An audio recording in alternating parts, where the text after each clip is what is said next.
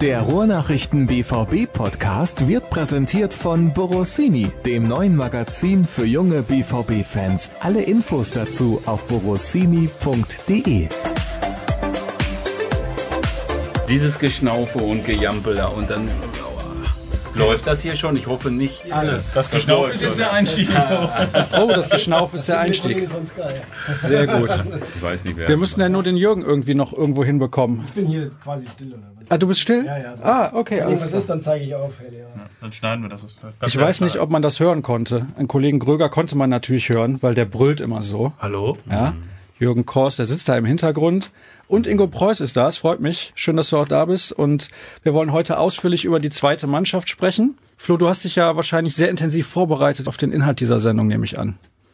Ja, wie in der Schule und auf der Uni habe ich es jetzt hier auch so getan. Also einen Spicker habe ich dabei, von daher kann Okay. nichts passieren. Alles klar, das freut mich. Ich weiß ja ganz ehrlich nicht so extrem viel über die zweite. Das gebe ich ganz offen zu. Deswegen würde ich dich mal bitten, Ingo, vielleicht kannst du mal ein bisschen erläutern, wie lange machst du das eigentlich schon bei Borussia Dortmund? Was ist deine Aufgabe genau? Welche Gebiete umfasst das, was du da machst alles? Ja, seit 1992 bin ich bei Borussia Dortmund und habe eigentlich in verschiedenen Bereichen gearbeitet. In der Jugend als Trainer oder Co-Trainer oder später im Scouting oder jetzt seit 1911 und darauf kommt es ja heute auch an, darüber was zu erfahren, bei der U23 als sportlicher Leiter oder manche sagen Manager U23, wie auch immer. Hast du 1911 oder 2011 gesagt? 2011. Okay. Hab Hätte ja ich- auch sein hab ich können. 19, ja, hätte ja Ja, Flo hat schon ich, überlegt, so ob er wieder irgendwelche Witze macht. Willen, Hase. Blühende Leben. 2011, auf jeden Fall. Ja, und da bin ich jetzt für die U23 verantwortlich, heißt Spieler akquirieren, möglichst Spieler in den Bereich der Profis zu bringen, was uns ein paar Jahre lang ganz gut gelungen ist. Und jetzt sind wir wieder eigentlich auf einem ganz guten Wege, dass der eine oder andere da aktuell bei Favre mitmischen kann. Und ich hoffe, dass sich da einer etablieren wird. Und das ist eigentlich die Kerngeschichte bei meinem Job beim BVB, das mal hinzukriegen wieder. Du bist Borussia durch und durch, kann man das so sagen? Ja, ich habe das erste Bundesligaspiel vom BVB live gesehen in der Roten Erde. Oh, das ist aber dann auch vor 1911 gewesen. Nee, vor 2011. Aber ein paar Jährchen ist es ja dann Nee, schon ja 63, 1963. das war genau, 63, ja. ja. Du hast gerade gesagt, ihr arbeitet daran, wieder mehr Spieler in den Profikader der Borussia zu bekommen. Das sieht im Moment ganz okay aus. Warum war das in den letzten Jahren denn so schwer, deiner Meinung nach? Zum einen haben wir natürlich eine wahnsinnige Qualität von den Personen her im Kader der Profis gehabt. Die jüngeren Spieler, da muss man schon was Außergewöhnliches können, um da, um da in diesen Kader reinzukommen. Und zum anderen war auch nicht nur die Qualität, sondern die Quantität sehr hoch in den letzten zwei, drei Jahren, so dass es dann für die Jüngeren verdammt schwer war. In der Zeit, in der es funktioniert hat, hatten wir ja, diese komplette Aufbruchstimmung. Da hat Kloppo dann auch ganz junge Leute versucht und es hat funktioniert. Und jetzt war eben die Anzahl der Spieler so hoch, dass man diese Versuche gar nicht erst starten konnte oder musste. Ja, und von daher war es also schon etwas schwieriger, obwohl ja mit Pulisic und jetzt möglicherweise auch mit Brun Larsen jemand aus dem Jugendbereich oben mitmischt. Ja, von unserer Seite hoffe ich da jetzt so, ein klein bisschen auf Sören Diekmann oder insbesondere Herbert Bockwahn, der das als Rechtsverteidiger jetzt ganz ordentlich gemacht hat. Wenn es klappt, freuen wir uns alle. Wenn nicht, dann sind eben bessere da und dann ist es auch in Ordnung. Es war ja auch, ah ja, Jürgen möchte gerne was sagen. Bitte, Wie, wie Wortmeldung. relevant ist denn da die U23 als Zwischenstation quasi im Seniorenbereich? Denn die herausragenden U19-Spieler gehen ja im Zweifel direkt hoch. Manch einer braucht aber vielleicht noch so ein Übergangsjahr oder so, so eine Zwischenstation. Wie seht ihr euch da? Ja, ich muss sagen, also da haben manche Vereine eine Philosophie. Ich bin da überhaupt kein Verfechter einer solchen, weil wenn man eine ganz bestimmte Philosophie hat, hat man auch Scheuklappen auf und man muss das vom Fall zu Fall und wirklich einzeln bewerten. Ich meine, dass manche Spieler diese Seniorenhärte brauchen in der Regionalliga und es nicht direkt schaffen. Das sind die außergewöhnlichen Talente, die hat es ewig gegeben, die gibt's bei uns. Mit Götze hat's die gegeben, jetzt mit Pulisic in Schalke gibt's davon einige. Aber letztendlich brauchen viele noch ein, zwei Jahre, um sich da athletisch auch weiter zu entwickeln und ja, und erstmal ankommen im Seniorenbereich. Und, und deswegen sehe ich uns schon als ganz wichtigen Baustein da in dieser Geschichte. Ich glaube auch, dass es viele gibt, die sich darüber Gedanken gemacht haben, die jetzt nicht mehr der großartige Anhänger sind, U19 und sofort Bundesliga. Ich glaube, dass das sich in den letzten 12, 18, 20 Monaten schon so ein bisschen relativiert hat und viele andere genauso denken wie ich.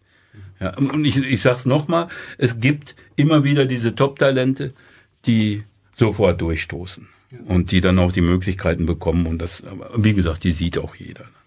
Ja, ein paar haben wir gesehen in den letzten Jahren. So ist es nicht. Es war natürlich auch unter Kloppo dann so, die Ansprüche waren nicht ganz so hoch. Ja, jetzt musst du einen Spieler im Prinzip in den Profikader ziehen, der sofort zündet. Das ist auch ein Problem. Natürlich. Die Ansprüche waren nicht so hoch, aber die sind natürlich durch Kloppos Arbeit und der Arbeit aller Beteiligten gewachsen. Das, das stimmt. Und trotzdem sollte man es immer wieder versuchen, weil ich glaube, dass zu einem Mannschaftsgefüge auch solche Spieler gehören, die total hungrig sind, die noch nichts erreicht haben und die dann mit absolut hundertprozentigem Einsatz, vielleicht mit weniger Talent gesegnet, dann dennoch da reinwachsen können. Ich glaube, auch solche Spieler hat es immer gegeben, die dann eben nicht so gute Fußballer waren, aber für die Mannschaft enorm wichtig, die sich hinten angestellt haben in vielen Bereichen. Äh, ja, Glück gehört auch dazu am Ende. Ja, einen Trainer zu haben, der sagt, ganz egal, wo du herkommst, ob U19 oder, oder U23, ich probiere dich jetzt aus, ich brauche dich, ich sehe da was und ja. Nun seid ihr vor ein paar Jahren wieder aus der, also ihr seid in die dritte Liga aufgestiegen, glaube ich, 2012 und dann wieder abgestiegen in die Regionalliga. Wie viel mehr würde es denn helfen? Was denkst du, wenn ihr in der dritten Liga spielen würdet? Ist das Niveau dort tatsächlich deutlich höher als in der Regionalliga? Also für ganz junge Spieler ist das in der dritten Liga eine enorme Herausforderung, aber in ganz vielen Spielen der Regionalliga West auch schon. Ja, wenn die aus der Jugend kommen und merken erstmal so, jetzt spiele ich gegen Rot-Weiß Oberhausen, Alemannia Aachen oder Rot-Weiß Essen vor 10.000 Zuschauern, dann ist das auch schon mal eine Herausforderung. Und ja, das ist auch so zweischneidig. Ich bin jetzt Fan von der dritten Liga, weil ich, weil ich selber mit unserer U23 arbeite und möchte da gerne rein. Das ist für mich persönlich auch eine geile Nummer, für alle Beteiligten auch. Aber letztendlich stehen die Jungs Woche für Woche in der dritten Liga in diesem Alter immer mit dem Rücken zur Wand. Verliere ich, schaffe ich gerade mal noch einen Punkt zu holen. Und das ist für eine Entwicklung auch nicht unbedingt gut. Hat allerdings in der dritten Liga den Vorteil, dass die sich messen können gegen etablierte Fußballprofis und dann wissen, was fehlt mir und, und wo muss ich noch dran arbeiten, muss ich Vollgas geben was für die Regionalliga spricht, sind Erfolgserlebnisse. Auch da fällt es schwer, die Erfolgserlebnisse zu sammeln. Das sieht man ja Woche für Woche. Ich meine, ihr seid ja dabei und, und guckt euch diese Spiele an. Man muss sich da auch quälen. Aber die sind eben häufiger, diese Siege, die man einfährt. Und das ist natürlich für die Entwicklung auch in Ordnung. Aber hm, von daher ist das für mich zweischneidig. Auf der einen Seite eine geile Geschichte, auf der anderen Seite Abstiegskampf pur. Sieht man auch daran, es gibt in Deutschland keine U23 mehr, die, die in der dritten Liga ist. Nachteilig ist für uns die Akquirierung von Talenten, die es dann möglicherweise wie bei Klopp wieder schaffen, weil die haben wir alle von außerhalb geholt, die es damals hingekriegt haben. Nur die kriegst du jetzt hier nicht mehr so leicht für die Regionalliga. Die rümpfen, die Spieler rümpfen die, was soll ich in der Regionalliga? Ja. Aber entschuldige, wenn ich Bitte. da unterbreche. Ist das eine Frage des Geldes oder der sportlichen Perspektive? Der sportlichen Perspektive. Das hat mit, mit, mit, mit Geld. Die dritte Liga kostet natürlich mehr Geld, aber letztendlich ist es ja, so ein riesengroßer Unterschied, was das Gehalt der Spieler angeht, auch nicht. Aber die Qualität der Spieler, die du bekommen kannst, ist eine andere. Weil das reizt dann doch schon mal eher. Mir fällt jetzt Eintracht Braunschweig ist jetzt wieder 1. FC Kaiserslautern. Ja, da sitzt du mit so einem Jungen am Tisch und sagst du ihm, pass auf, wir fahren am zweiten Spieltag nach Kaiserslautern zum Betzenberg. Ja, da leuchten schon mal eher die Augen, als wenn er nach Rödinghausen fahren muss. Das oh, Rödinghausen, wollte ich auch gerade sagen. Warum ausgerechnet Rödinghausen? Wir wollen dir natürlich nicht zu nahe treten. Aber ist schon richtig, was du sagst, ja, wenn so ein junger Spieler kommt, 1860 jetzt auch in der dritten Liga mit dabei und sowas. Ja, das kann ich mir schon vorstellen. Er sagt ja, dritte Liga, das reizt mich dann doch mehr. KSC auch noch mit dabei. Also da sind viele relativ große Mannschaften, die früher in der Bundesliga gespielt haben, mit dabei. Das ist, ist dann schon ein Argument. Ja, unbedingt. Wir haben das ja jetzt, vor einigen Jahren haben wir es ja auch gehabt in der, in der, in der dritten Liga. Da war die noch zweigleisig. Das ist übrigens das, was ich favorisiere in Deutschland. Nicht die eingleisige, sondern die zweigleisige dritte Liga. Da waren wir auch in St. Pauli. Wir haben in Dresden gespielt und solche Geschichten. Das ist dann für die jungen Spieler interessant. Du hast die, du hast die Bude voll, wenn du hier zu Hause gegen die Mannschaften spielst. Unser Zuschaueraufkommen ist Gott sei Dank sowieso in Ordnung, entspricht nicht den anderen U23-Mannschaften in Deutschland. Und von daher ist das schon eine tolle Sache, so das ganze, die ganze Atmosphäre dann für die Jungs aufsaugen zu können. Wie laufen denn dann die Etatverhandlungen? Dann könnte man doch sagen, hier, der Club hat so viel Geld, da kann man doch mal ein Millionchen für die U23 ausgeben und wir spielen gut und gerne in der dritten Liga mit. Ja, ich glaube nicht, dass das zielführend ist, weil die Mannschaft, die ich fürs nächste Jahr, jetzt schon, die ich fürs nächste Jahr dann plane, das wird die Mannschaft sein, die dann entweder in der Regionalliga West oder in der, in der dritten Liga spielt. Das kann ein, zwei Spieler bedeuten, die dann noch zusätzlich zu uns kämen, wenn wir in der dritten Liga wären, aber das Grundgerüst muss immer das gleiche sein oder dasselbe in dem Fall sogar. Also das ist auch nicht so, dass ich mit Michael Zorg oder, oder Hans-Joachim Batzke da dann um irgendwelche Gelder feilschen muss. Das ist überhaupt nicht der Fall. Wenn ich einen Spieler habe, den ich gerne haben möchte, dann gehe ich zum Michael Zorg und dann muss ich das von den beiden absegnen lassen, wenn das entsprechend viel Geld kostet. Und dann machen die das auch. Aber es gibt da nicht so Etatverhandlungen. Die gibt es da nicht. Weil das vermischt sich auch. Wir haben ja auch einige Lizenzspieler, die gar nicht in diesen Top fallen. Ich versuche schon immer mein Möglichstes, dass man da so einen halbwegs soliden Etat hat, plus minus bei den Abgaben und so weiter. Das versuche ich schon hinzukriegen. Also so konkret. Ich würde auch sagen, jetzt gib mir eine Million mehr, dann schaffen wir es in die dritte Liga aufzusteigen. Ich glaube nicht, dass das funktioniert mit so jungen Spielern. Glaube ich nicht. Ja. Du hast eben gesagt, du favorisierst eine zweigeteilte dritte Liga. Ja. Vielleicht kannst du das mal darlegen, warum das so ist. Warum ist das besser? Das sind eigentlich von meiner Seite nur Erfahrungswerte, die ich habe. Damals hatten wir die zweite Liga, das war West, Südwest und Nord. Und auf der anderen Seite hatten wir den, die Ost, Ostvereine und die Südvereine, inklusive Bayern. Und da hat man dann auch mehr Nachwuchsmannschaften gesehen. Das bedeutet insgesamt, dass sich dann die Drittligaspitze an Spielern nicht auf 18 oder 19 oder 20 Vereine konzentriert, sondern doch ein bisschen breiter aufgestellt ist. Und da lässt das Niveau dann auch schon mal sportlich ein bisschen nach, zumindest unterhalb des zehnten Platzes. Und da haben diese, diese U23-Mannschaften dann schon mal eher die Chance, sich zu etablieren. Das Sprich, man, man, kann auch mehr Risiko gehen als Trainer, weil man nicht unbedingt absteigt, wenn man mal zwei, drei, vier Spiele hintereinander verliert. Und so sieht es aus. Ist, und, ja. und das war zum Beispiel auch der Grund, warum wir damals wegen eines Punktes abgestiegen sind. Wir haben es zwei Jahre hintereinander geschafft und im dritten Jahr haben wir einen Punkt zu wenig gehabt. Gegen Hansa Rostock haben wir da in der 93. verloren am vorletzten Spiel, da weiß das noch wie heute. Beim 2-2 wären wir drin geblieben. Aber immer mit dem Rücken zur Wand. Und dann geht man auch nicht so offensiv in die Spiele rein, weil auch als Verantwortlicher hat man erstmal das Gefühl, ja, erstmal einen Punkt mitnehmen und dann geht's schon mal wieder eine Woche. Aber eigentlich ist das Quatsch. Man muss auf sich spielen, man muss die Jungs fordern und wenn man dann mal vier oder fünf Stück kriegt, ist es auch wurscht. Aber man, wir sind abgestiegen, ich glaube, mit 16 Unentschieden. Ja, und hätten wir davon sieben Spiele gewonnen und die anderen alle verloren, ganz egal, hätten wir fünf Punkte mehr gehabt und locker die Klasse gehalten. Also einfach ins Risiko gehen. Das ist heute so mein Denken, aber damals war es eben noch anders. Wenn man da drin steckt, dann will man einfach erstmal nicht, nicht verlieren. Ja, also in dem Jahr hätte man wirklich den Klassenerhalt sichern können. Also der, der Abstieg war sicherlich vermeidbar, kann man glaube ich sagen. Und äh, man sagt ja auch immer, aufsteigen ist schwieriger als die Liga halten. Ist glaube ich jetzt mit, mit der Relegationsnummer auf jeden Fall richtig, wobei die ja jetzt ein bisschen abgeschwächt wird. Ja, zu Regional- und Dritte Liga können wir aus Berichterstattersicht auch noch sagen, dass die Regionalliga sicherlich für uns auch ein bisschen attraktiver von der Berichterstattung ist. Man hat diese ganzen Traditionsduelle, wie Ingo schon aufgezählt hat, Essen, Oberhausen, Aachen, die ja auch immer mit großen Ambitionen in die Saison starten, aber die es alle auch nicht so wirklich auf die Kette kriegen. Gerade Rot-Weiß Essen ist ja, glaube ich, auch seit Jahren immer dabei vor der Saison. Jetzt packen wir es und dann, ja, weiß ich nicht, letztes Jahr waren sie dann irgendwann im letzten Drittel sogar im Abstiegskampf. Jan Sievert hat er da auch mal ein bisschen was drüber erzählt, wo er da war, wie da so der Anspruch ist. Also aus unserer Sicht ist die Regionalliga natürlich ein bisschen attraktiver. Sportlich, hat Ingo ja gesagt, ist es ein bisschen zwiegespalten, aber wir arbeiten jetzt erstmal so, wie es jetzt ist. Ja, der Aufstieg in diesem Jahr ist wieder direkt. Das ist schon mal ein Vorteil.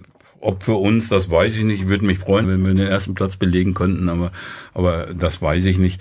Nur für, für fünf, sechs, sieben Vereine in der Regionalliga West ist das eine einzige Katastrophe, dieser direkte Aufstieg, genau für ein Jahr, weil die haben investiert, investiert und da werden einige Weihnachten schon merken, ups, wir haben keine Chance mehr, Erster zu werden, dritte Liga AD dann kommen die Zuschauer nicht und dann gibt's wieder Probleme mit dem Geld. Also das war eine Freude von meiner Seite, natürlich, aber auf der anderen Seite habe ich auch an diese Vereine gedacht, die dann erheblich mehr investieren, als sie normal investiert hätten. War das jetzt schon Parole Angriff? Du würdest dich freuen, wenn ihr Erster werden würdet?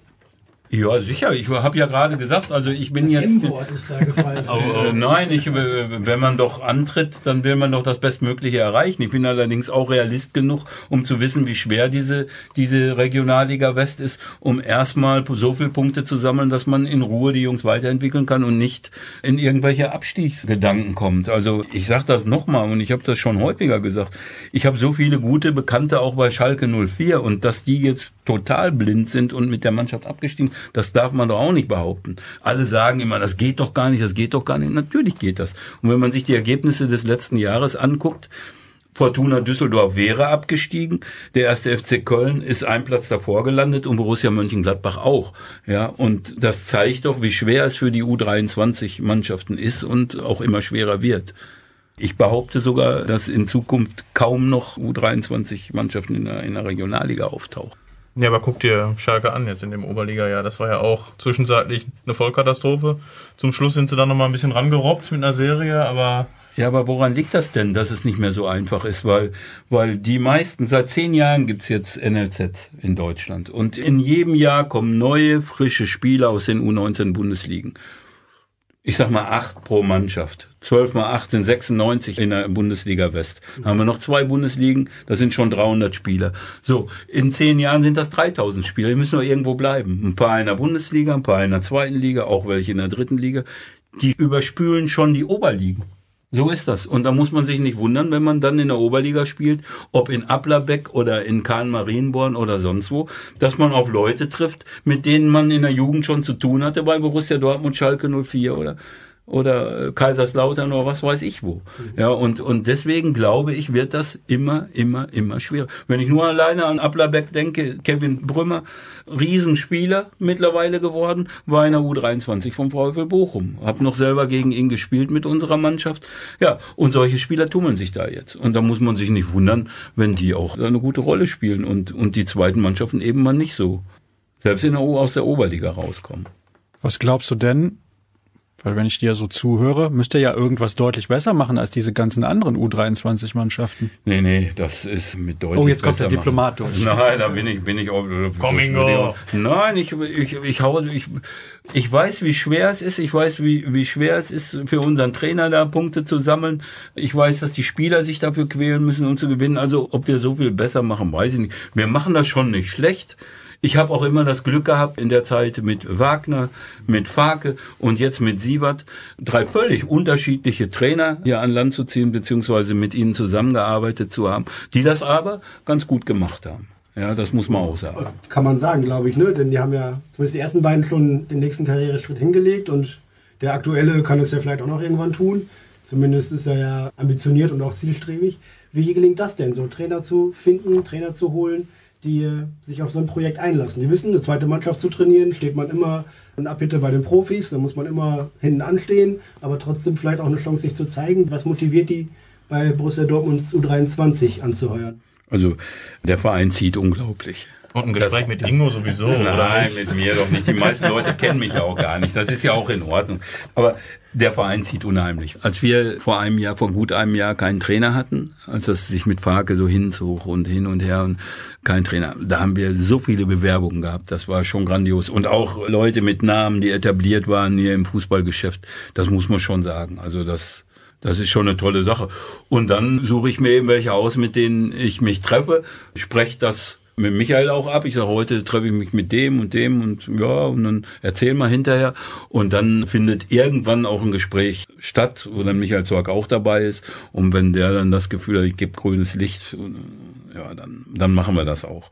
Also der ist für mich schon wichtig da bei dieser Geschichte. Aber so die Vorauswahl bei diesen Gesprächen, die führe ich dann schon. Und das macht auch Spaß. Das muss ich, da lernt man so viele Leute kennen äh, mit unterschiedlichen Ansätzen. Aber insgesamt, ich sag's nochmal, das sind ganz, ganz viele Menschen, die und Trainer, die da Lust drauf hätten, beim BVB zu arbeiten.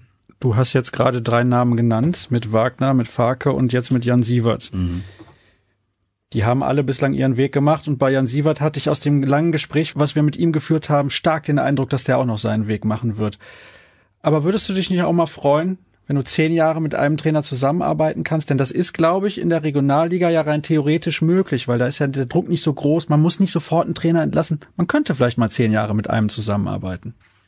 Ja, mach mal fünf. Ich glaube, das ist ja, fünf ist auch also, okay. Also, also jetzt sagen okay. wir mal, ich ich lasse schon langsam nach, aber wenn ich jetzt überlege, also ich war bis 97 in der A-Jugend tätig. Ja, mit dem Skibbe damals noch zusammen. Und von da an ging es zur U23. Wir haben in der Zeit, seit 98, keine zehn Trainer gehabt. Behaupte ich jetzt mal. Vielleicht kriege ich sie sogar noch zusammen, wenn es von Interesse ist. Der erste war dann Eddie Böckamp, noch Theo Schneider, Theo dann Schneider. Eddie Böckamp. Nach Eddie Böckamp kam dann Horst Köppel. Dann gab es kurzfristig da den Umbruch in Dortmund, dass da auch was Neues installiert wurde. Nach Matthias Sammer als Trainer kam Uwe Neuhaus für ein Jahr. Dann kam wieder ganz lange Theo Schneider. Und nach Theo Schneider kam Wagner. Ja, so und Hannes das. Wolf noch. Temporär, ja, Hannes ne? Wolf war es für ein halbes Jahr oder für ein Vierteljahr, weil Theo damals zu Rot-Weiß Oberhausen wechselte. Also ich komme nicht auf zehn Trainer. Von daher muss ich sagen, in 20 Jahren ist es dann nicht so. Und gut, Uwe war nur noch nicht mal ein Jahr da. Sowas ist dann, ist dann schon, räumt dann in der Bilanz. Aber von daher gibt es also genügend, die das gerne und auch lange machen. Und ich bin auch davon überzeugt. Ich weiß, dass der ein Riesenangebot aus England abgelehnt hat. Ich weiß, dass ihm das riesig Spaß macht hier, dem Jan Siebert. Und von daher, er hat auch schon mal gesagt, ich würde das gerne auch noch drei Jahre länger machen, weil es entwickelt sich gerade auch eine wunderbare Zusammenarbeit mit den Profis wieder, auch durch Edin Terzic, natürlich auch durch Favre und seinen Co-Trainer. Ja, und sowas, wenn man, wenn man da mitmischen kann, dann, dann spielen auch so die persönlichen Geschichten und Erfolge auch nicht so eine Rolle, sondern wenn man da sowas entwickeln kann, das macht jedem Spaß. Wirklich. Und von daher kann ich mir das gut vorstellen, dass er das auch länger macht für die Clubführung ist es, glaube ich, auch ein entscheidender Punkt, dass eine hohe Identifikation da ist, glaube ich, bei, bei vielen Fans, ne? dass da wirklich auch Zuschauer da sind, die hinter dieser Mannschaft stehen und die einfach die, die zweite Mannschaft für die ein wichtiger Bestandteil des ganzen Clubs ist auch. Ist das somit so ein Argument, was ihr in den Gesprächen habt? Denn viele andere Vereine, auch große Bundesligisten, haben ihre U23 ja in den letzten drei, vier Jahren oder was aus dem Betrieb zurückgezogen. Ja, ich denke, dass das Vereine waren, die zurückgezogen haben, die in erster Linie mal Geld sparen wollten. Ja, und die dann gesagt haben, ja, es kam doch niemand raus. Und ich könnte bei jedem Verein, Bayer Leverkusen fing damit an, ich kenne die Spieler noch ganz genau. Ja, ein Kramer, der ist in der U23 groß geworden. Da kann ich dann hinterher nicht sagen, wir melden die ab, weil da ist nie was entstanden. Ja, also das ist völliger Käse. Oder hier der, der jetzt bei Leipzig spielt, der von Red Bull Salzburg, Kampel. Kevin ja, das, Kampel, war, ja. das war ein Spieler von der U23 Bayer Leverkusen. Also, Aus Soling, wie äh, übrigens Christoph ja. Kramer, wollte ich an der Stelle nochmal erwähnen. Natürlich, ja, Fußball Hochburg Soling. Also wenn da manche auf die Idee kommen zu sagen, wir brauchen die U23 nicht mehr, weil da nichts bei rauskommt, dann glaube ich das nicht. Es hat auch mal vor einigen Jahren die Idee gegeben von einigen Clubs, die U16 abzumelden. Ja, die, so, dann haben wir eine Mannschaft weniger, dann haben wir nicht so viel Aufwand. Ja, da sind auch alle zurückgerudert. Und so ist das bei den U23. Ach doch mal beim VfL Bochum, die wären noch glücklich, wenn sie jetzt eine U23 hätten für ihre, für ihre Talente. Die sind im letzten Jahr Dritter geworden in der U19 Bundesliga. Wäre doch prima. Also ich glaube, dass das bei den U23-Mannschaften und den Abmeldungen nur eine Sache des Geldbeutels war. Ja, und vielleicht auch des Anspruchs ein bisschen, dass man gedacht hat, Irrglaube vielleicht, ja, wir kriegen da jedes Jahr zwei, drei Spieler raus, denn da haben wir auch mit Jan Sievert drüber gesprochen. Mhm. Das ist falsch, wenn man denkt, man kann jedes Jahr zwei, drei Spieler aus der Jugend in den Profikader ziehen. Das ist utopisch. Ja. Das sehe ich genauso. Da muss man schon, da, da muss man aber wirklich eine außergewöhnliche Konstellation in der U19 haben, um drei Spieler, gerade bei uns jetzt. Also, ich sag mal so, wären wir mit unserer BVB U23 jetzt in so einem Verein gewesen wie 1. Äh, FC Köln oder, oder meinetwegen auch HSV, dann hätten wir schon mehr Profis gemacht. Oder Hannover 96, dann hätten wir schon mehr Profis gemacht. Ja, aber wir haben ja vorhin besprochen, das ist bei uns ungleich schwerer, Gott sei Dank. Blutet manchmal das Herz, wenn man denkt, okay, der hat es in Dortmund nicht geschafft, aber geht jetzt woanders seinen Weg und wird vielleicht sogar Nationalspieler, wie in Halzenberg zum Beispiel. Dann denkst du, schade, dass es hier nicht gepackt hat, oder freust du dich dann für den einzelnen Spieler? Nee, mir blutet nicht das Herz, weil Matze Halzenberg hat bei uns in der dritten Liga gespielt. Den haben wir auch zu uns geholt. Der hat seine Chance gehabt bei Kloppo. Der hat sie dann, und das war Pech, das muss man einfach so sagen, in dem einen oder anderen Bundesligaspiel nicht nutzen können. Und daraufhin war es dann auch in Ordnung, dass, dass die sportliche Leitung damals entschieden hat, so Matze, hier reicht es nicht, versuch dich woanders. Und das hat er gemacht, das hat er, hat er sich gut entwickelt. Und da freue ich mich dann drüber, das muss ich sagen. Ich weiß noch, wie ich ihn damals, ich habe in, in Berlin, habe ich mit Terence Boyd angeguckt und sehe, die spielen gegen Hannover 2 und sehe da Matze. Und dann habe ich gesagt, oh, oh, da ist ja einer, den könnten wir auch gebrauchen. So, und, und dann kam der von Hannovers zweiter Mannschaft zu uns, war doch prima. Hätte es geklappt, wunderbar, hätte er auch bei uns eine Karriere gemacht. Aber da, da, nein. Ich sag mal so, die, die bei uns weggegangen sind, die hatten wir schon genau auf dem Schirm, haben denen zum Teil auch Angebote gemacht. Manchmal haben wir nicht mit den anderen Vereinen mitgehalten und dann sind sie eben woanders was geworden. So. Ja, aber, aber in der Regel geht uns da, gerade wenn die in der U23 sind, keiner durch die Lappen. Also da, dafür sind wir, glaube ich, schlau genug.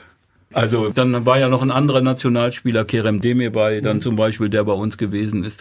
Ja, wir haben ihm ein konkretes Angebot gemacht. Das war auch in Ordnung für einen jungen Spieler. Aber wenn er dann das Gefühl hatte, er muss lieber zum HSV wechseln, dann kann man manchmal auch nicht ein Lasso rausholen. Dann muss man es einfach auch dann auch mal sein lassen, weil man kann eh nicht jeden behalten. Ja, der HSV ist ja vom Potenzial her ein Top-5-Club in Deutschland. Also haben zumindest in der Vergangenheit mal einige gesagt. Ich weiß nicht, ob das immer noch so ist. Ich möchte mal ein bisschen das Thema wechseln und auf die Aktualität zu sprechen kommen. Ihr seid gut in die Saison gestartet und ich glaube, das war auch relativ wichtig, wenn man mal sieht, ein Auswärtsspiel mit dabei beim Bonner SC. Nicht angenehm zu spielen, hat mir der Kollege Gröger zumindest gesagt, weil die gerne mal hart in den Zweikampf gehen. Hat er vollkommen recht. Vollkommen ja, okay, recht, alles klar. Lob an dieser Stelle. Und, hat er, hat er total. Also die sind Ja. unangenehm, waren noch da in dem Flow vom letzten Jahr, die waren eigentlich abgestiegen, hatten dann in, in den letzten Spielen da tolle Ergebnisse erzielt, haben bei uns unentschieden gespielt, haben in Wattenscheid gewonnen und, und auch Uerdingen geschlagen oder, oder, oder Viktoria Köln, wenn ich mich nicht irre. Und waren immer noch mit dieser Begeisterung zugange und das konnte man dann auch sehen. Wir haben ja erst kurz vor Schluss da das Spiel noch umdrehen können und ja, war so für die Jungs ein tolles Ergebnis. Und wenn man dann gesehen hat, was mich viel mehr noch gefreut hat als diese drei Punkte, wie die Jungs mit Begeisterung da übereinander gelegen haben, nachdem sie dieses Spiel dann noch umgedreht haben. Also, so war eine tolle Sache, das zu sehen. Und dann Ja, und dann das Spiel gegen Köln. 2-2 nach 0-2 gegen so eine Mannschaft wie Viktoria Köln kann sich sehen lassen. Ist ein, finde, ist ein sehr, sehr guter Saisonstart. Vier Punkte aus den ersten beiden Spielen mit der Konstellation. Hätte ich auch gerne unterschrieben vorher. Jetzt im Nachhinein muss ich natürlich sagen, war es bitter, dass wir gegen Köln nur 2-2 gespielt haben. Da waren so viele Möglichkeiten, bevor wir überhaupt das erste Gegentor kassiert haben. Also das haben die Jungs ganz prima gemacht.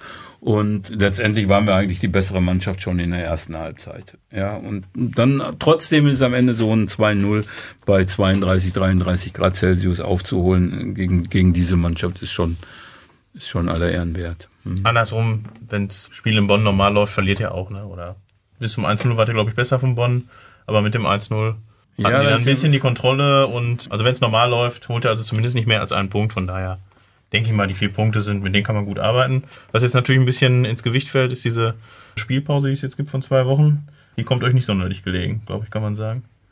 Ja, dafür haben wir Möglichkeiten, dass die Spieler, die hinten dran waren, die wir eigentlich eingeplant haben als Stammspieler, dann so heranzuführen, dass sie körperlich fit sind. Weil ich muss schon sagen, jeder macht sich so zu Saisonbeginn mal seine Wunschelf auf und da fehlen mir also mit Sicherheit fünf Spieler noch, die eigentlich spielen müssten. Und deswegen freue ich mich ganz besonders, dass das jetzt so geklappt hat, wie es funktioniert. Vielleicht kommen diese Spiele aber auch gar nicht zum Tragen, weiß ich nicht. Muss mal gucken. Also ich, ich Hatte Jan Sieber dieselbe Wunschelf? Oder war sie wir liegen schon in vielen Sachen eng beieinander. Das muss ich Zwei- sagen. zwei- Ja, wir gleich. genau, bei zwei von elf. die zwei von elf. Das Ja, zwei von elf, da seid ihr auf einer Wellenlänge. Ja, zwei von elf, immerhin. Ja, Das ist super. Also Bei den anderen Trainern war es gar keiner. Zwei von elf. Nein, also wir liegen da schon ganz gut, das muss ich sagen. Das, sowas erlebt man natürlich auch nicht oft. In der ganzen Zeit hatte ich das nur einmal, aber da war es tatsächlich zu 100 Prozent. Das war damals so urlange her, war mit Michael Skieber. Wir haben immer ein Blatt, wir haben einen Zettel hingelegt und sag mal deine, sag mal deine und das war zu 100 Prozent. Da muss man schon ähnlich denken in vielen Sachen, muss man Spiele auch ähnlich bewerten und dann ist das so ist manchmal ein Vorteil, manchmal ist es aber auch nachteilig, weil man braucht von außen immer wieder neue Impulse. Wenn es mal nicht so läuft, dann muss der Trainer offen sein, dann muss jeder offen sein, irgendwas Neues mal auszuprobieren. Und wenn diese Impulse nicht kommen, wenn, wenn man immer nur gleich denkt, dann fehlt was. Man muss ja aber auch sagen, dass die Situation jetzt ein bisschen speziell war, ne? mit der USA-Reise, wo ihr sieben Spieler abgestellt hattet. Rizzo ist jetzt, glaube ich, noch bis Ende des Monats gesperrt. Also von daher fängt die Saison jetzt im Prinzip für euch dann erst so richtig an mit dem nächsten Spiel, oder? Aber das war ja genau das, was wir wollten. Also da gibt's überhaupt nichts. Für uns ist das ganz toll, wenn da Leute mitspielen können. Das hebt so diese, diese ganze Mannschaft, das hebt den Stellenwert der Mannschaft. Da macht das, der ganze Job macht viel mehr Spaß. Und wenn man dann noch positive Rückmeldungen bekommt, dann ist das schon eine ganz super Sache. Aber die muss man auch kriegen, ja, wenn man dann hört, oh, was eine was eine Gurke oder so, dann, dann ist es auch nur so ein Lückenfüller sein. Nein, dann, dann macht's Spaß. Und dann kann man auch mal 0 zu 6 gegen Norwich 2 verlieren. Ja, das hat mich schon irritiert. Also da, da war ich so wütend, habe das Ist Spiel nicht, nicht irgendeine gesehen. Mannschaft Norwich. Ja, aber das war die zweite Mannschaft Ja, von ich Norwich. Und, und ich muss, ich muss, diese Geschichte darf ich ruhig erzählen, weil ich hatte mit Daniel Farke da Kontakt. Und Daniel Farke hat tatsächlich, weil die zusammen in der Klosterpforte im Trainingslager waren, beide Mannschaften, hat den Jungs von der U23, von seiner U23 erzählt, konzentriert euch auf das zweite Spiel gegen die zweite von Paderborn. Gegen die Gelb-Schwarzen ist eh nichts drin. Ja, so, das, das wörtlich. Ja, da ist sowieso nichts zu holen. Und dann gewinnen die da 6-0. Da kriegt man schon, also da habe ich, da habe ich das erste Mal in der kompletten Vorbereitung, man kann Spiele verlieren und alles.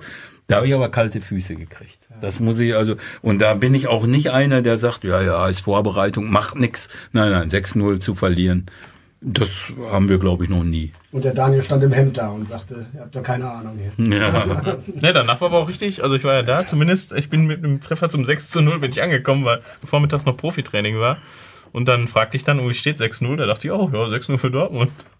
Und ja, danach war auch wieder, wie gesagt, ein bisschen schlechte Stimmung, aber das hat sich dann nach dem Bonn-Spiel, glaube ich, dann doch wieder eingependelt. Und das ist übrigens, da wollte ich zu dir gerade nochmal sagen, normal verliert man so ein Spiel. Das, sowas steckt man nicht so weg, so ein 6-0 auch im Vorbereitungsspiel nicht. Und wenn man dann besser ist und kriegt irgendwann ein Gegentor, ja, dann wird man unsicher. Und dass man dann den Faden verliert, ist schon ganz normal. Aber das ist dann am Ende doch noch, wenn auch mit Traumtoren und dementsprechend dann noch ein bisschen glücklich umgebogen haben, hat die ganze Laune schon deutlich verbessert. Ja, das kann Ja, die Saison auch in eine ganz andere Richtung ziehen, das stimmt. Ja, Zum Beispiel schon auf den ersten Platz. Wir haben Hörerfragen übrigens vorbereitet, beziehungsweise die Hörer waren so nett, mir welche zu schicken.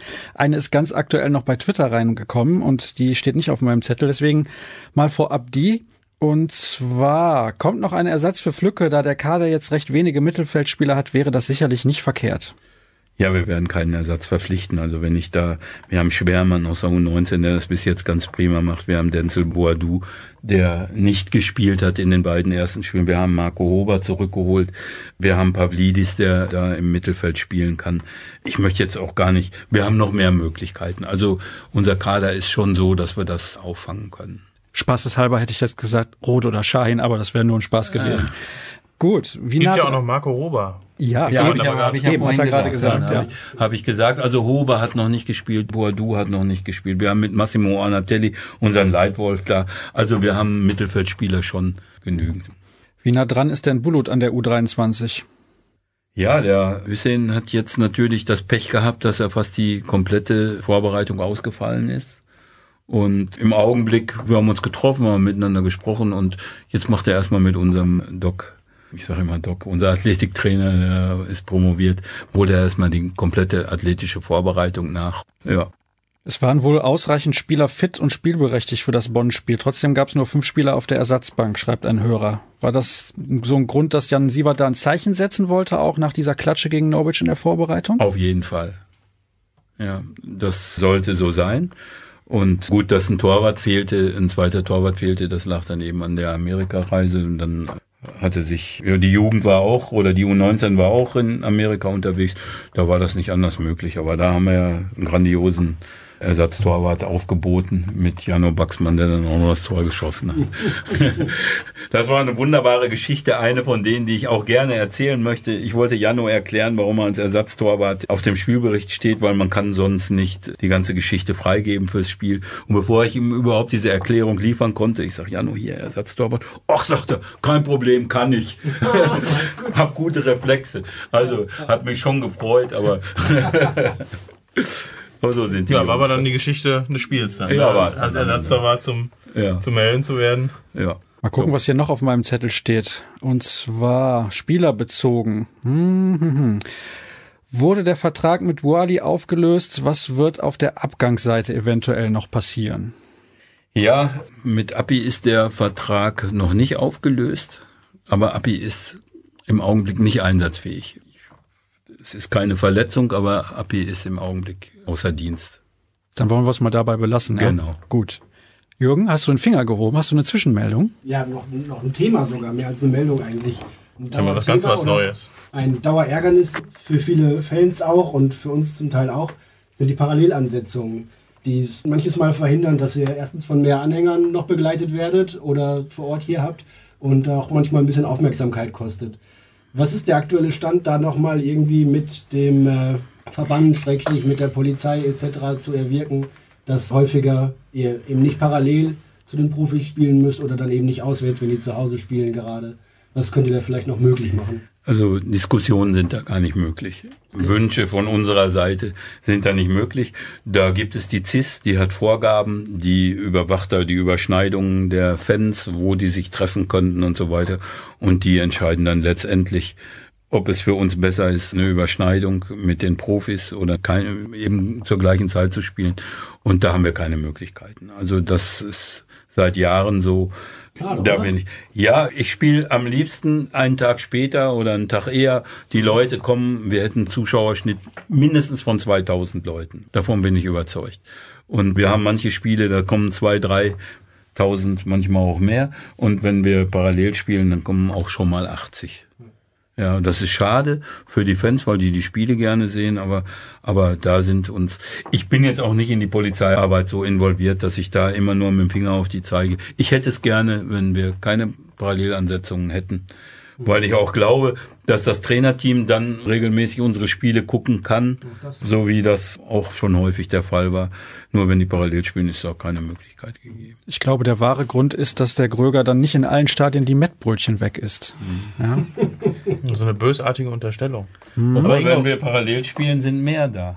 Ja. Mettbrötchen. Mettbrötchen. Ja, ja, ja. Mehr da und mehr übrig. Ne? ja, aber was man auch jetzt nochmal, um wieder etwas ernster zu werden. Sagen muss, dass jetzt aber es nicht irgendwelche Gründe gibt für diese Parallelansetzung oder es gab jetzt keine Vorfälle. Klar gibt's mal hin und wieder Pyro auswärts, aber es gibt jetzt keine zwei, drei Sachen, wo man jetzt sagt, ja, damals in Essen und damals in Wienbrück, da hat's richtig geknallt. Also ich kann mich mal an irgendein Spiel erinnern, wo irgendwie mal 20 Fans wohl irgendwie unkontrolliert ins Stadion sind, wo dann irgendwie gegen Rostock war das, glaube ich, vor drei, vier Jahren, wo dann mal in äh, Rostock? Nee, zu Hause, in der Roten Erde, wo dann mal irgendwie noch kontrolliert wurde und das Spiel ja. irgendwie mit anderthalb Stunden Verspätung angepfiffen ja, wurde. Ja, genau. Wobei da jetzt auch nicht viel passiert ist, aber also ich könnte mich jetzt. Ja, an solche Dinge kann ich mal, also das ist aber auch wirklich, das ist ein Fall, dann hat es glaube ich mal einen Fall in Erfurt gegeben, dass da zwei Fanbusse nicht ins Stadion durften, aber das ist auch schon acht Jahre oder sieben Jahre her. Und die kamen allerdings auch nicht aus Dortmund, aber es waren eben gelb-schwarze, die beiden Bussen, und die sind da nicht reingelassen worden. Und dann war es auch in Ordnung. Also Pyro, Feuerwerk, ja, aber ansonsten habe ich, und toi, toi, toi, ich hoffe, das bleibt so, haben wir da keine Probleme mit den Fans. Aber ist ja auch schon Problem genug. Ja, aber ich meine, das gibt jetzt nicht zwei, drei Gründe, wo man jetzt sagen könnte, so, da wird alles scheiße gelaufen, da habt ihr euch daneben benommen und jetzt gibt's halt diese Parallelansitzung. Nein, das ist bei anderen Clubs genauso. Das ist bei Fortuna Düsseldorf so, das ist bei bei ähm, Köln 2 so oder Gladbach 2, dann spielen die Gladbacher, ich sag mal, gegen unsere Profis freitagsabends um halb acht, dann setzen sie das Spiel auf 18 Uhr von der zweiten Mannschaft, damit da eben keine Leute hinkommen.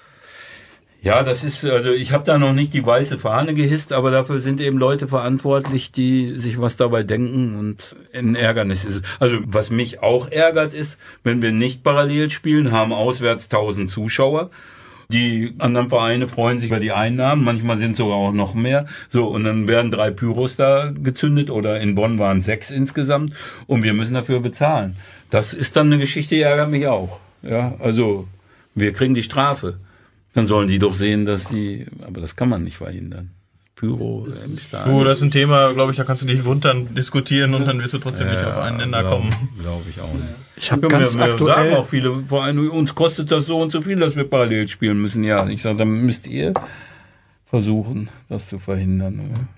Naja. Also ich habe da ganz aktuell noch einen Artikel gelesen in einer Ausgabe der Elf Freunde, die schon ein bisschen älter war, glaube ich. Da werden aktuell immer so die Kurven der Vereine vorgestellt und da wurde dann natürlich auch die Südtribüne vorgestellt und Anfang der 90er, schönes Foto, ja, komplett Pyro. Also damals war das noch ein ganz anderes Thema, aber es wurde ja gesagt, wir könnten jetzt noch eine Stunde darüber diskutieren, allein über dieses Thema.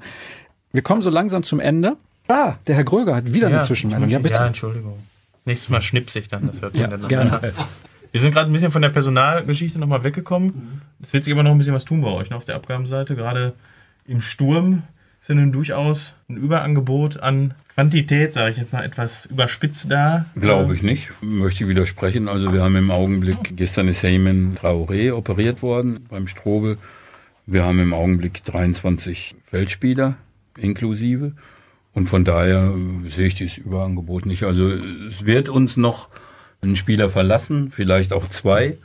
Aber ja, so sehe ich jetzt nicht. ja schon mal. ja, das, aber dann wären wir Das wäre jetzt ungefähr die, die Preisklasse gewesen, die ich meinte. Also du meinst wahrscheinlich dann Rainer und Campezis, würde ich jetzt mal tippen, die ja jetzt auch schon beim Mannschaftsfoto damals nicht mit drauf waren und wo man da jetzt schon ungefähr Ja, sehen wo- konnte, wo der Hase hinläuft. Aber es wären wobei- sicherlich zwei Kandidaten, sagen Ja, wir wo, so. wo, wobei man allerdings sagen muss, dass ja die Verhandlungen mit einem griechischen Erstligaklub, auch einem bekannten Erstligaklub, die waren kurz vor dem Ende und dann ist da was zwischengekommen, leider. Sonst hätte er jetzt in der ersten Liga gespielt. Und was Balint angeht, da muss ich natürlich sagen, das ist schade für den Jungen, aber er hat eben das Alter erreicht. Wir haben ihn im letzten Jahr dazugenommen, weil wir wussten nicht, was passiert mit Serra. Wir hatten Rizzo noch nicht und Amenido war kurzfristig weggegangen, ja, und, und da kannte ich eben aus Drittliga-Zeiten noch und da haben wir ihn dazugenommen. Jetzt ist es einfach so, dass, dass die Spielmöglichkeiten immer geringer werden und die Jüngeren da gefördert werden sollen. Und das ist durchaus möglich, dass der noch auf der Abgabenseite auftaucht. Damit wäre, glaube ich, auch noch eine weitere Hörerfrage beantwortet. Die zielte nämlich auch ein bisschen ab auf die Ü23-Spieler, die ihr noch im Kader habt. Also da ist beinahe auf jeden Fall ein Top-Kandidat, dass er den Verein noch verlässt. Genau. Gut. Dann noch eine letzte Hörerfrage. Und zwar gibt es Vorgaben in puncto Trainingsinhalte und zu erlernenden Fähigkeiten für die Spieler von Favre für die zweite. Du hast ja auch eben gesagt, es herrscht wieder auch ein bisschen mehr Aufbruchstimmung, was das Thema angeht. Erste und zweite Zusammenarbeit. Lucien Favre ist sehr dafür bekannt, dass er junge Spieler aus der zweiten Mannschaft oder aus der U19 in den Bundesliga-Kader holt. Wie ist das da? Ist da eine starke Absprache, eine stärkere Absprache auch als vorher? Ja, ich denke schon, dass da Inhalte besprochen werden. Allerdings ist das eine Sache unter den Trainern. Ich muss auch sagen, dass das notwendig ist, weil wenn Favre ein gewisses System spielen will, dann müssen die Spieler auch eine gewisse Qualität haben und dann muss er damit auch die Nachwuchstrainer konfrontieren. Das haben fast alle Vorgänger auch gemacht und das finde ich auch völlig in Ordnung. Und dass es da ja, Verlangen von ihm gibt, was die können müssen, das finde ich auch prima. Ja, dann weiß man aber auch als Nachwuchstrainer, wo man dran ist. Was will der? Was sollen die können? Und ja, dann muss man dafür sorgen, dass es klappt. Dass das Ganze jetzt auch erstmal, wie lange ist der neue Trainer bei uns im Dienst? Wir sind jetzt sechs Wochen. Noch, ja, hin, ja. Kommt ungefähr hin. Ja, also das wird sich, und da bin ich dann nochmal dabei, auch durch Edin ganz besonders intensivieren und da werden alle Nachwuchstrainer vom profitieren, glaube ich, von diesem Ansatz. Das wollte ich nämlich gerade fragen. Ist das ein Vorteil für dich, dass Edin Terzic jetzt Co-Trainer ist in der ersten Mannschaft, weil natürlich der Kontakt aus der Vergangenheit schon da ist? Ja, eindeutig. Das merkt man jetzt schon, dass einige Spieler mit in Amerika waren. Das lag dann auch daran, dass Edin sich die Spiele von uns angeguckt hat, wir da im Austausch waren und, und dann ist das auch in Ordnung. Also, ja, also das ist schon ein Vorteil. Ja, obwohl ich muss auch sagen, es darf nicht von den Personen abhängen, ob das jetzt eine gute Zusammenarbeit oder nicht ist. Das sollte schon einfach, ja, eine Motivation sein, die U23 da mit einzubinden, ganz egal, wer jetzt trainiert, wer Co-Trainer ist und so weiter. Dass es manchmal hilft, dass der eine Trauzeuge des anderen ist, das ist bekannt. aber, aber das sollte einfach nicht so sein. Man soll durch Qualität überzeugen und dann mal eine Chance geben. Und dann müssen die Jungs das aber auch nutzen.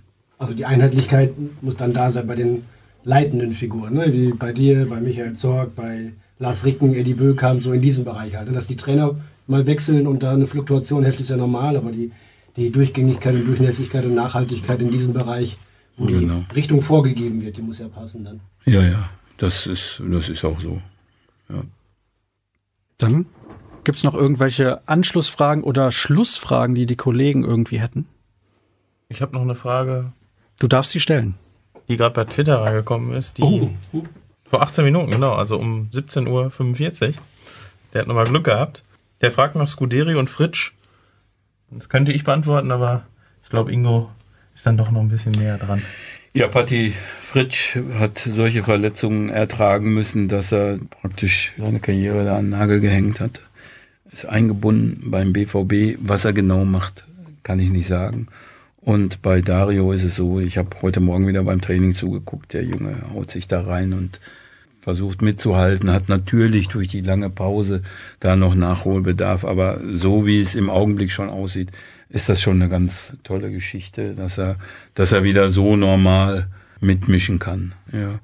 Eine Prognose, wie es bei ihm wird, die vermag ich nicht aufzustellen, das weiß ich auch nicht. Aber ich finde es toll, wie da die medizinische Abteilung gearbeitet hat und dass er da ja, dass er jetzt überhaupt die Möglichkeit hat, nochmal zu sehen, wie weit geht's jetzt noch. Genau. Also ich glaube, andere wären froh gewesen, wenn sie nach so einer Verletzung die Treppe wieder halbwegs ja. gerade hochgehen können, aber er hat da, er hat da seine Ambition, soll das machen und dann gucken wir mal, wie weit das geht. Ich würde mich freuen, wenn es, Hier auch. wenn es genau dahin geht, wo er sich's wünscht. Gucken wir mal und geben ihm die Zeit noch. Und ich würde mich freuen, Ingo, wenn wir irgendwann nochmal sprechen. Ich fand das sehr unterhaltsam, sehr locker, sehr angenehm. Und die zweite interessiert, glaube ich, auch mehr Leute, als man glaubt. Es ist nicht nur die Profimannschaft von Borussia Dortmund, die viele Freunde und Fans hat, sondern auch die zweite Mannschaft. Und nochmal herzlichen Dank, dass du dir die Zeit genommen hast. Und ja, wir sind durch für die heutige Ausgabe. Es gibt am Wochenende die nächste nach dem Testspiel von Borussia Dortmund gegen Lazio in Essen. Da werden wir miteinander sprechen. Habe ich den Kollegen Kors schon informiert. Der guckt In jetzt ein bisschen Runde, erschreckt. nur ohne Ingo, außer ja. er sagt jetzt, er kommt auch. Das heißt also, sämtliche Kompetenz ist nicht mehr mit dabei. Ja. Ich komme immer wieder gerne, muss ich schon sagen. Ich komme gerne. Das einzige Problem, was ich habe, ich konnte immer mal wieder den Faden verlieren, so wie gerade. War das nicht furchtbar? Ja, das passiert mir im Text manchmal. Das ist dann noch viel schlimmer. Ja, ja das, das, das schreiben wir das dann um und dann ist alles gut. Ja. Gut. Nein, nein, Wunderbar. Das freut mich, dass es auch dir Spaß gemacht hat, Ingo. Die Kollegen findet ihr bei Twitter unter Jürgen Kors und rn-florian, mich unter Sascha Staat. Bei Twitter gibt's auch alles rund um Borussia Dortmund unter rnbvb unter ruhrnachrichten.de sowieso. Ja, das war's dann für die heutige Ausgabe. In ein paar Tagen sind wir schon wieder für euch da. Bis dann.